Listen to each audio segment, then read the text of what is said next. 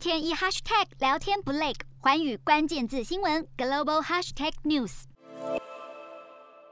美国带头宣布外交抵制北京冬奥之后，纽西兰、澳洲、英国、加拿大、立陶宛、拉脱维亚、爱沙尼亚以及科索沃等国都陆续宣布加入抵制行列。而这些国家绝大多数都是因为中国大陆对新疆、西藏跟香港的打压以及人权侵害，再加上最近网球名将彭帅被消失，更加深国际社会对中国强权的忧心，才会一起联手，想用外交抵制抗衡中国大陆。立陶宛支持人权议题而抵制北京冬奥，其实也有政治层面的影响。立陶宛最近与中国大陆因为台湾还有经贸等议题交恶，双边外交关系几乎降到冰点，大使馆也降到代办等级，早就明确表示会外交抵制北京冬奥。纽西兰虽然也不会派部长级代表出席北京冬奥，但强调是因为考量疫情风险。并且早就告知中国大陆，不过也表明对于中国人权议题相当关切。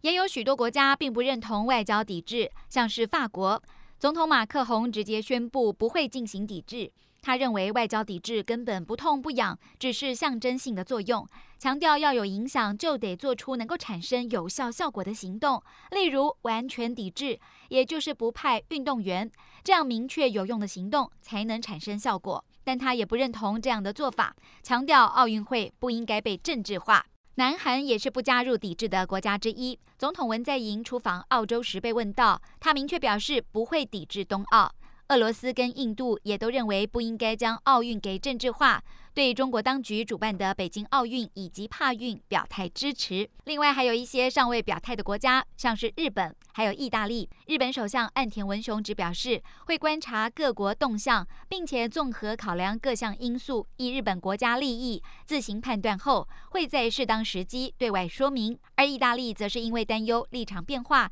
可能会冲击到与北京的关系，目前尚未表态。四大公投，人民做主，民意风暴来袭，政府如何接招？锁定十二月十八日晚间十点，有凭有据看台湾特别节目，决战四大公投议题，独家剖析，就在寰宇新闻 YouTube 频道直播。